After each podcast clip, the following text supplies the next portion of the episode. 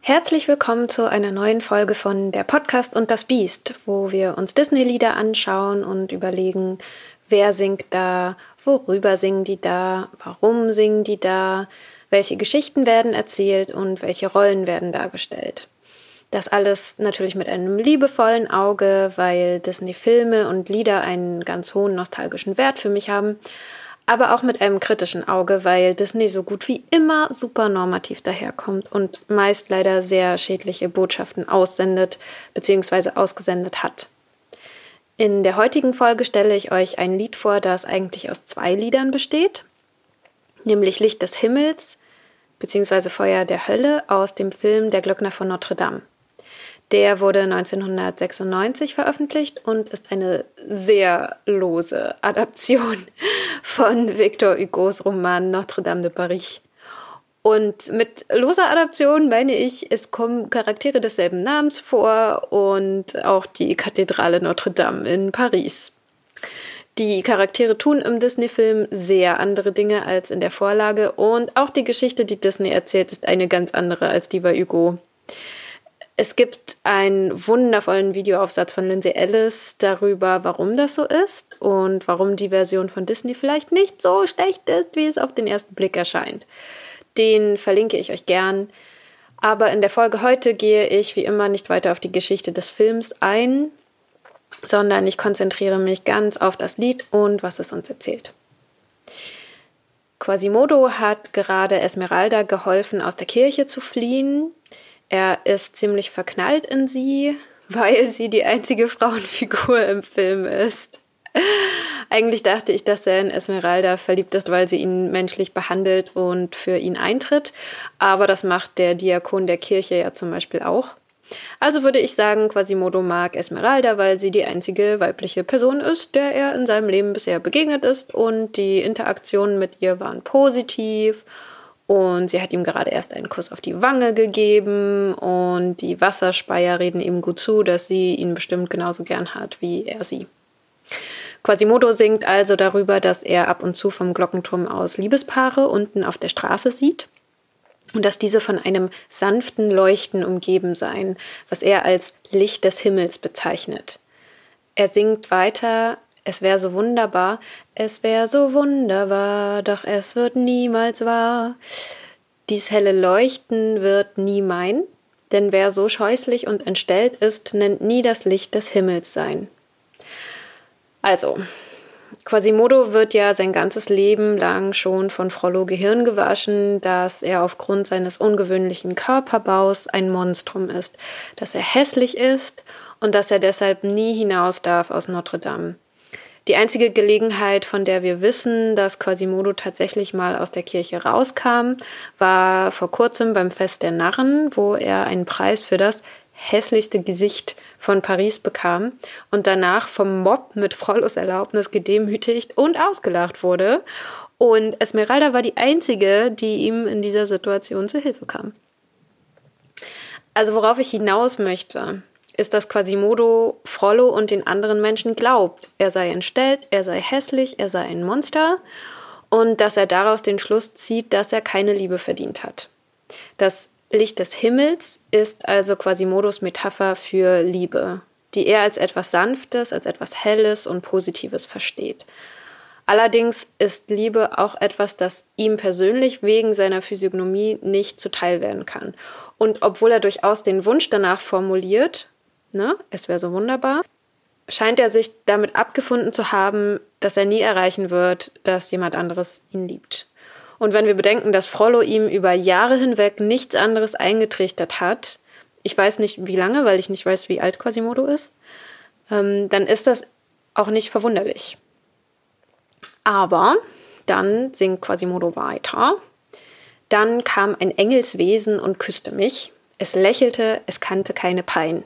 So, also wir bewegen uns ja auch mit ne, dem Himmel, bewegen wir uns ja in, in christlicher Rhetorik. Und dabei bleiben wir eben auch. Ähm, Esmeralda erscheint Quasimodo als Engel. Das mit der Pein klingt komisch und ist in erster Linie dem Reim geschuldet, denn wir wissen ja, dass Esmeralda schon einiges an emotionalem und auch äh, konkret physischem Schmerz verkraften muss. Aber natürlich ist sie auch eine sehr, sehr starke und auch eine wütende Frau. Dann singt Quasimodo, wird mir nun auch beschert, dass sie nur mich begehrt. Und das klingt auch so, damit es sich reimt. Aber ich finde die Wortwahl tatsächlich ein bisschen schwierig. So, Begehren hat für mich eine sexuelle Konnotation und ich finde, das passt nicht so gut mit Quasimodos Charakter zusammen. Der wird ja dargestellt als naiver junger Mann ähm, und naiv ist hier gemeint als unschuldig, unwissend und unerfahren. Ich finde, Begehren ist da nicht das richtige Wort. Ja. Die letzten Zeilen in seinem Lied sind: Die Glocken läute ich heute allein, doch fällt auf mich ein heller Schein. So muss das Licht des Himmels sein. Hier haben wir also den Gegenbeweis zur ersten Strophe, in der er sich ja damit abgefunden hatte, nie Liebe erfahren zu können. Er ist verliebt und fühlt das Licht des Himmels auf sich und hofft darauf, dass diese Liebe erwidert wird. Das Glockengeläut wird in die Melodie mit eingewoben. Wir haben eine Variation des Grundmotivs des Films, also dieses da da da da da da da da da da. Die Stimmung wie die Melodie ist hoffnungsvoll, ist optimistisch, grundsätzlich positiv und schwungvoll. Wir sehen einen Quasimodo, der verliebt ist und dieses Verliebtsein, das macht ihn glücklich.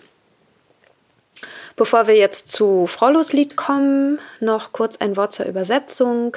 Insgesamt wird der Sinn bzw. Quasimodos Gefühle definitiv gut übertragen wo es in der deutschen Übersetzung heißt, dann kam ein Engelswesen und küsste mich, es lächelte, es kannte keine Pein. Da geht es im Original so, But suddenly an angel has smiled at me and touched my face without a trace of fright.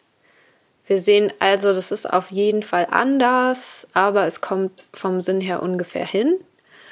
Das Begehren ist auch ein Produkt der Übersetzung, wie wir schon vermutet hatten. Im Original singt Quasimodo nämlich I dare to dream that she might even care for me.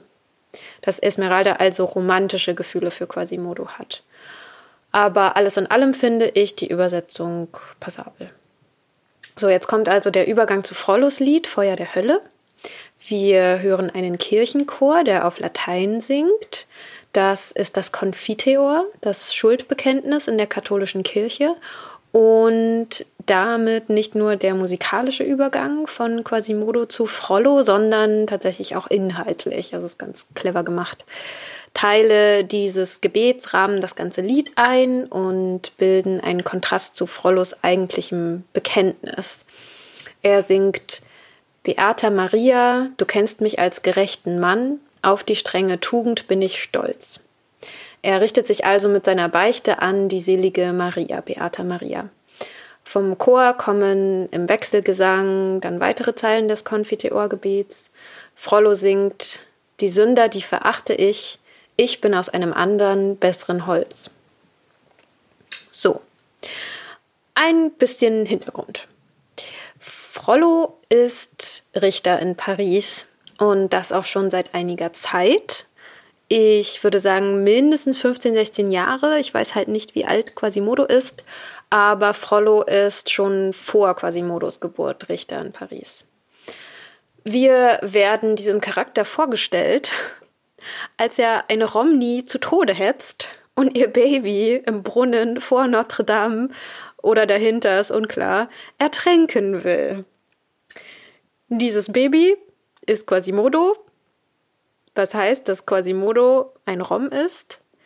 Ja, aber wir wissen also über Frollo, dass er Roma hasst und tötet und töten lässt und dass er das mit seinem Amt bzw. mit seinem Glauben rechtfertigt. Und genau das sehen wir eben auch in seinem Lied.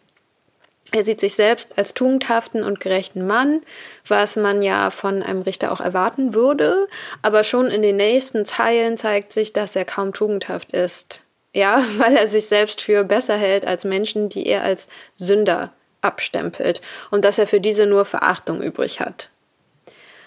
Also, ich bin ja im Christlichen nicht so gefestigt, aber ich glaube kaum, dass Verachtung eine christliche Tugend ist. Ich, ich möchte aber auch noch auf das Konzept der Sünde eingehen. Das ist ja ein religiöses Konzept. Ich kann damit nicht so viel anfangen. Was ich aber kritisch sehe, oder vor allem kritisch sehe, ist, dass Frollo ja eine enorme soziale und politische Macht hat, die er dazu einsetzen kann, alles zu verfolgen, was er als nicht richtig betrachtet. Er sieht die Roma grundsätzlich als Sünderinnen an, und zwar nicht, weil sie etwas Ungesetzliches getan haben, sondern weil sie Roma sind und er kann sie deswegen mit staatlichen Mitteln verfolgen. So, das ist wichtig. Frollo hasst die Roma nicht, weil sie etwas Falsches getan haben, sondern weil sie seiner Meinung nach etwas Falsches sind. Und das ist natürlich historisch total korrekt. Ne? Antiziganismus, Rassismus, vor allem was das Christentum angeht. Ne? Das ist eine Realität. Und dieser Menschenhass, der setzt sich ja bis heute fort. So, und an Frollo ist es deshalb erschreckend, weil er in einer sehr mächtigen Position ist und seinen Hass eben mit diesem Glauben legitimiert und da die Ebenen vermischt. So, vom politischen und vom religiösen. Frollo singt weiter. Doch sag mir, Maria, muss ich sie dort tanzen sehen, wo ihr wildes Auge mich entzückt? Ein Rausch, der mich bezaubert und berückt. So, das ist also der wichtige Teil der Beichte. Er gibt zu, dass er Tagträume von Esmeralda hat und dass er sich an diesen Tagträumen berauscht. Der Refrain geht dann so: Das Feuer der Hölle entbrennt in meinem Leib, befreit meine Seele von diesem Teufelsweib. Das bedeutet, er empfindet seine Gefühle für Esmeralda als Schuld, als Qual, als würde er lebendig verbrennen. Und er bittet darum, von dieser Qual erlöst zu werden. Und hier haben wir diese uralte christliche Sprachregelung, dass alle Frauen, die sich wie auch immer anders verhalten, als es die alten weißen Männer möchten, einfach durch die Bank als Hexen und des Teufels bezeichnet werden. Ja, und in diesem Fall ist es ja nicht einmal etwas, das Esmeralda aktiv tut, sondern es sind einfach nur Frollos Gedanken an sie, die ihr diesen Namen einbringen. Ne, da findet also eindeutig eine Schuldverschiebung statt. Und diese Schuldverschiebung wird in der zweiten Strophe dann ganz kleinteilig ausbuchstabiert. Frollo singt, ich bin nicht schuld, ich bin noch rein. Und der Chor singt da hinein, mea culpa. Das ist auch aus dem Konfiteorgebet und das heißt durch meine Schuld. Das heißt, der Chor widerspricht Frollo sofort. Frollo sagt, ich bin nicht schuld und der Chor sagt, durch meine Schuld. Was aber spannend ist, ist, dass Frollo beteuert, er sei noch rein. So, hier bewegen wir uns wieder in der christlichen Rhetorik. Frollo hat Angst, dass seine Gedanken an Esmeralda und dass er ihren Körper begehrt, denn hier können wir jetzt tatsächlich von Begehren sprechen, dass ihn das beschmutzt und er fürchtet sich vor der Strafe dafür. Deshalb sagt er, ich bin noch rein. So, ihr könnt euch sicher denken, dass ich auch mit dem Konzept von Reinheit nicht so viel anfangen kann das ist ja quasi die, die Kehrseite von der Sünde, beziehungsweise ähm, andersrum.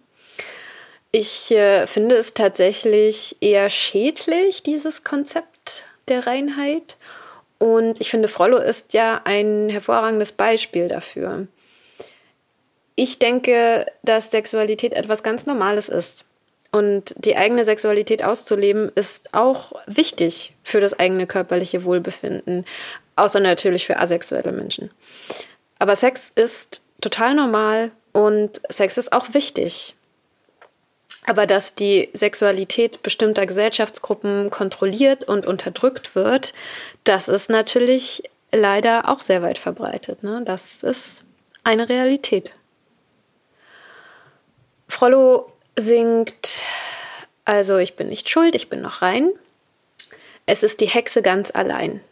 So, da haben wir also wieder diese sexistische Bezeichnung Hexe und natürlich ganz eindeutig auch die Schuldzuweisung an Esmeralda, die, wie wir ja festgestellt haben, mit diesem ganzen Vorgang eigentlich überhaupt nichts zu tun hat. Frollo singt weiter, ich bin nicht schuld, es ist Gottes Plan, der Teufel ist doch so viel stärker als ein Mann. Und hier sehen wir, wie verzweifelt Frollo im Laufe des Liedes wird. Ne? Also immer verzweifelter, weil er hier ganz widersprüchliche Argumente heranzieht, um seine Unschuld zu beweisen. Einerseits sagt er, er handele nach Gottes Plan, was auch eine beliebte Exit-Strategie ist. Ne? Wenn man keine Verantwortung für das eigene Handeln übernehmen will, dann schiebt man das einfach auf eine höhere Macht. Dann sagt er aber auch, der Teufel ist so viel stärker als ein Mann was ja dann doch wieder so ein halbes Schuldeingeständnis ist, dass Frollo zu schwach ist, um den Versuchungen des Teufels zu widerstehen.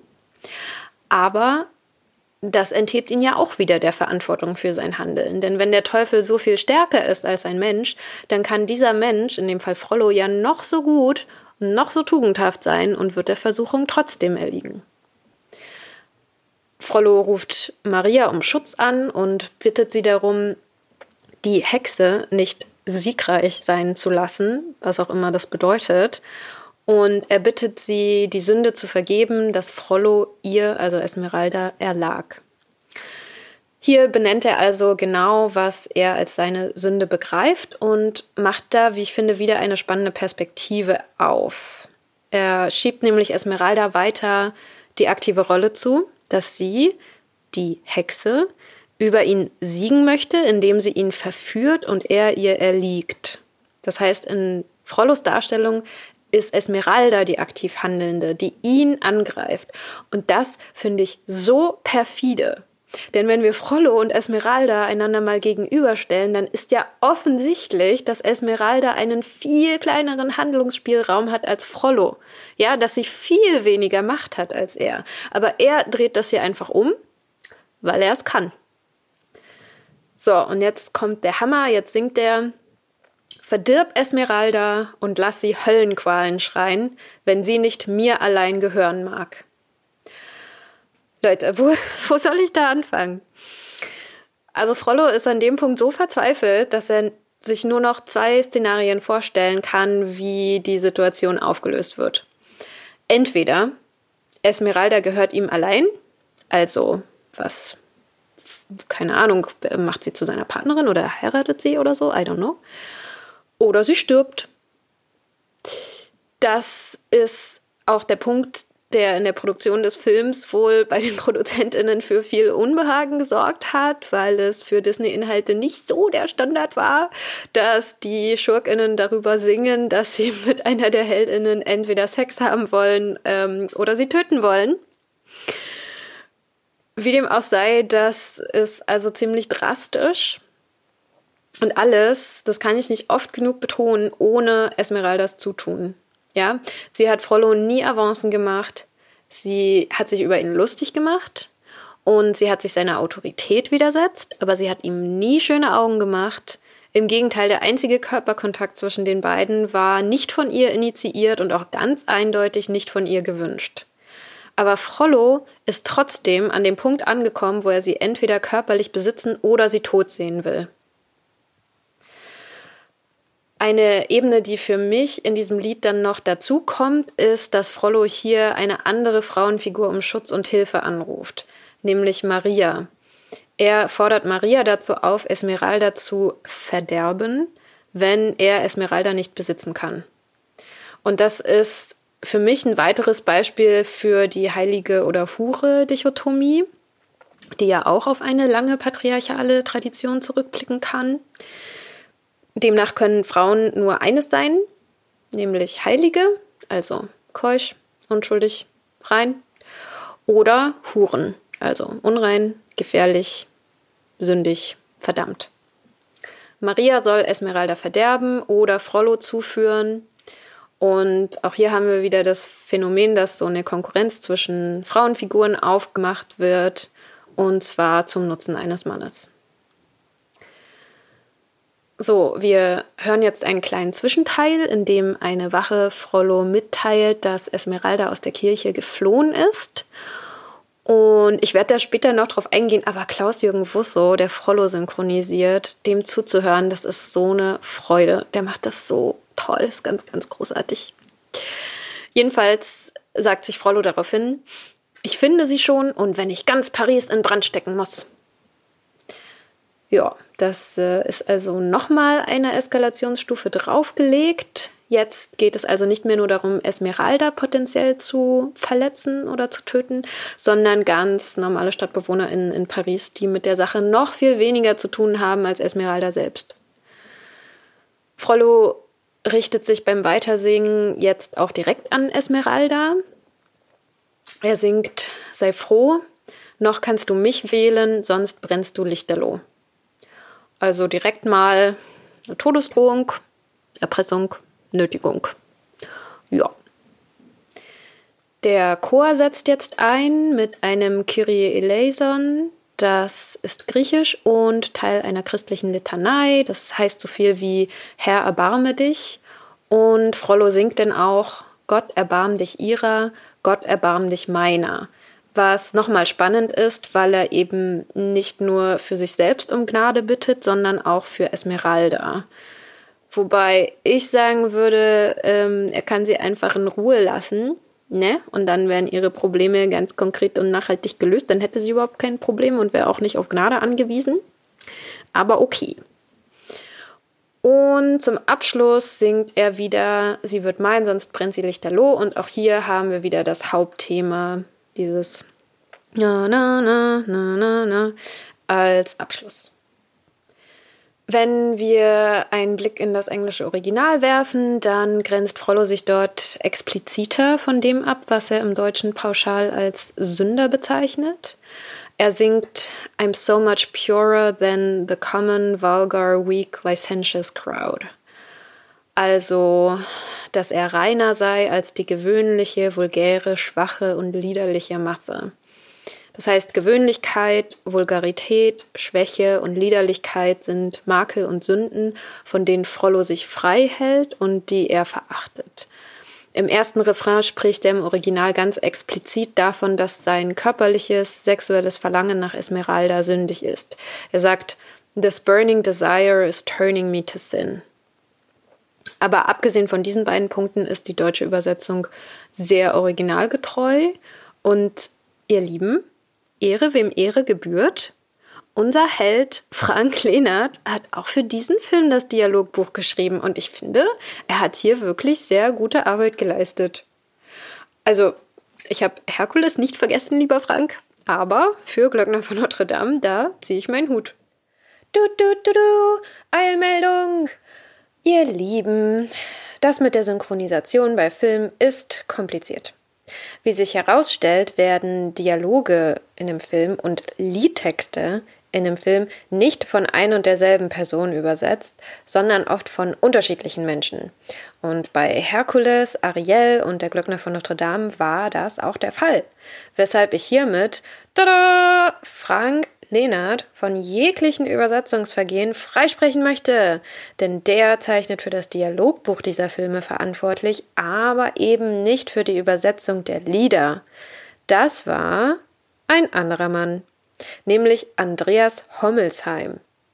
Also nochmal, Frank Lehnert, völlig unschuldig, Andreas Hommelsheim bei der Übertragung einzelner Lieder höchst problematisch. Du, du, du. So, ich habe dieses Lied jetzt fast wortwörtlich analysiert, weil ich denke, dass da sehr viel Wichtiges drin steckt.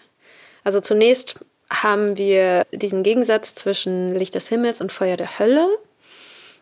Denn das ist ja auch der Zweck dieser beiden Lieder, ne? den Protagonisten und den Antagonisten unserer Geschichte einander gegenüberzustellen.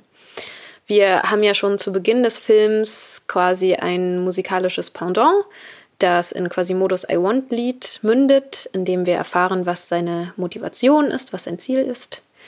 Und Licht des Himmels und Feuer der Hölle dienen eben dazu, die Charaktere von Quasimodo und Frollo noch einmal ähm, vorzustellen und zwar anhand dessen, wie sie mit ihren Gefühlen für Esmeralda umgehen. Also da sollen eben die Charaktere nochmal auf den Punkt gebracht werden.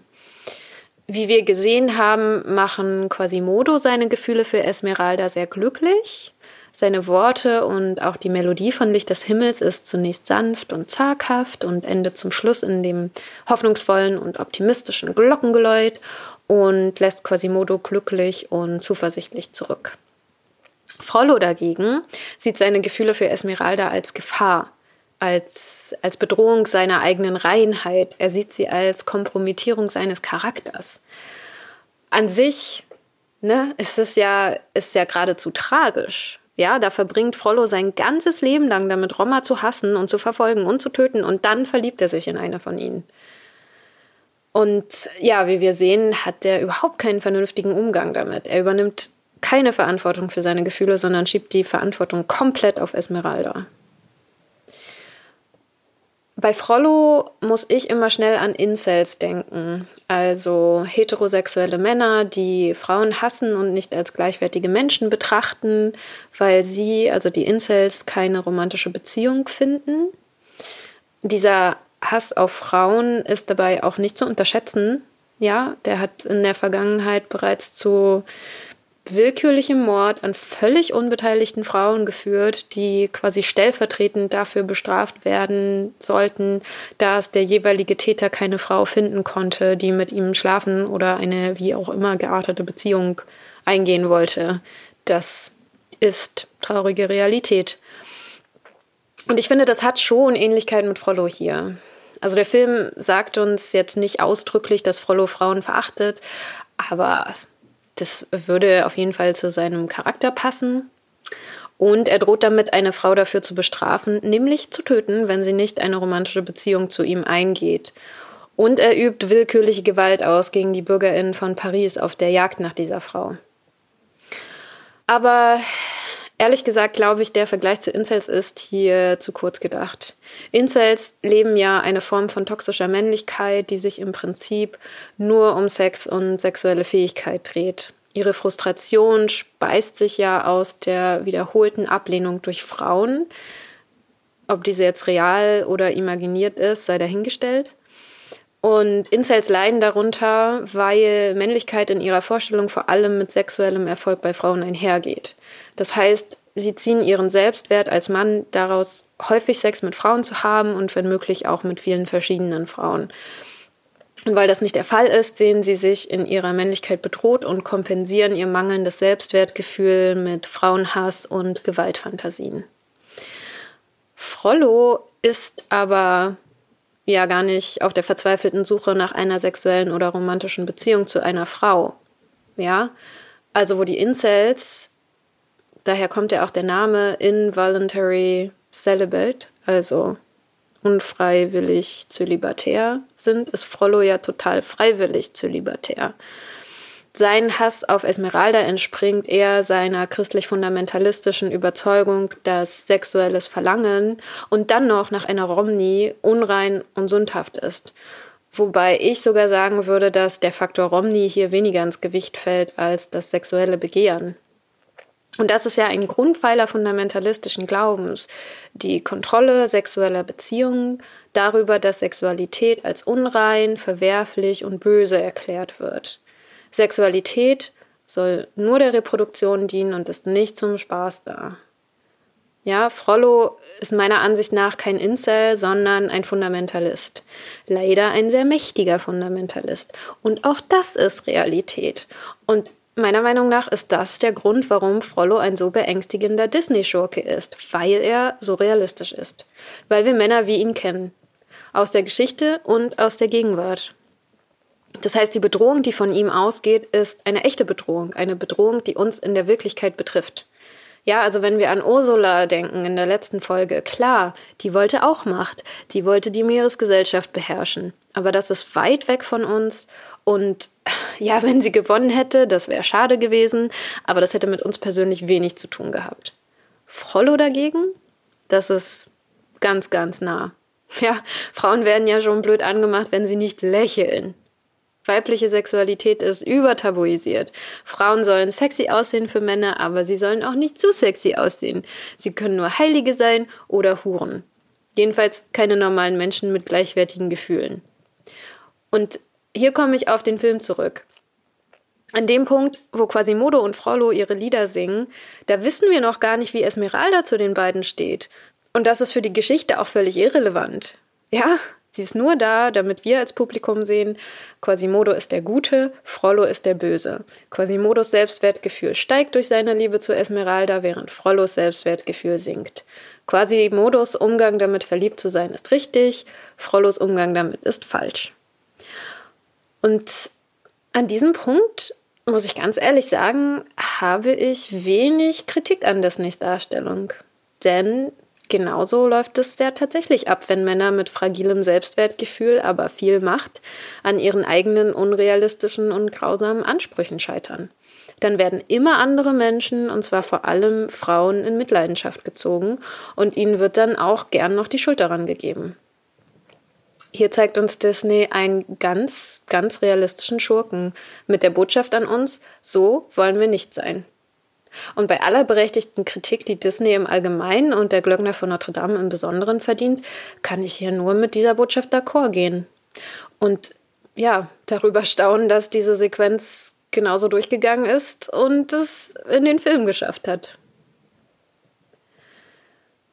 So, da diese Folge jetzt schon ganz schön lang ist, spare ich mir an dieser Stelle den Blick auf den Filmausschnitt. Da wird eigentlich auch relativ konsequent die inhaltliche Botschaft illustriert. Wir haben zum Beispiel viel christliche Symbolik in Frollos Teil. Schaut euch das gern selbst an. Den Link findet ihr wie immer unten. Ausführliche Genderfragen spare ich mir diesmal auch. An ihrer Stelle nur ein paar kleine Denkanstöße. Gibt es Glaubensrichtungen, in denen die männlich sozialisierten Mitglieder zu sexueller Enthaltsamkeit und Keuschheit und Reinheit erzogen werden? Gibt es weibliche Incels? Gibt es Frauen, die Amok laufen und willkürlich Menschen töten? Hm. Äh, da ich aber jetzt nicht auf so einem Tief enden möchte, wollte ich gern noch kurz über die Beteiligten reden. Geschrieben und getextet haben die Musik in der Glöckner von Notre Dame Alan Menken und Stephen Schwartz, die auch für eine Reihe anderer Disney-Filme verantwortlich zeichnen. Ich habe auch schon gesagt, Frank Lehnert, du, du, du, du, Andreas Hommelsheim hat hier wirklich mal ganze Arbeit geleistet und ganz tolle Texte gezaubert. Auch habe ich Klaus-Jürgen Wusso bereits erwähnt, der den Frollo ganz, ganz großartig singt und spricht. Quasimodo wird von Hendrik Bruch gesungen, der dem Bass von Frollo eine ganz, ganz zarte, helle Stimme entgegensetzt. Hier also wie in anderen Disney-Filmen auch dann eben zusätzlich noch so eine tonale Kontrastierung von Protagonist und Antagonist. Hendrik Bruch hat übrigens auch Dimitri in Anastasia gesungen, Anastasia und auch in Bärenbrüder. Wer mich aber im Glöckner von Notre Dame auch noch sehr, sehr glücklich macht, aber jetzt für dieses Lied nicht relevant ist, ist Heinz Rennhack, der den Clopin singt und spricht. Ähm, Fun Fact: Heinz Rennhack war fast 60, als er an dem Film gearbeitet hat. Aber ja, also zwischen Klaus-Jürgen Wusso und Heinz Rennhack, die im Prinzip fast alle Lieder des Films singen, das, das ist wirklich ein ganz, ganz großes Hörvergnügen und das macht mich bei allem thematischen Ernst immer wieder sehr, sehr glücklich. Ja, ich hoffe, es ist euch nicht zu lang geworden. Ähm, beim nächsten Mal bespreche ich wieder was Beschwingliches, ich verspreche es. Ich möchte Dani danken und Maren danken für die äh, kleine Recherche und das Feedback und die schlauen Ergänzungen. Und dann hören wir uns beim nächsten Mal. Ciao!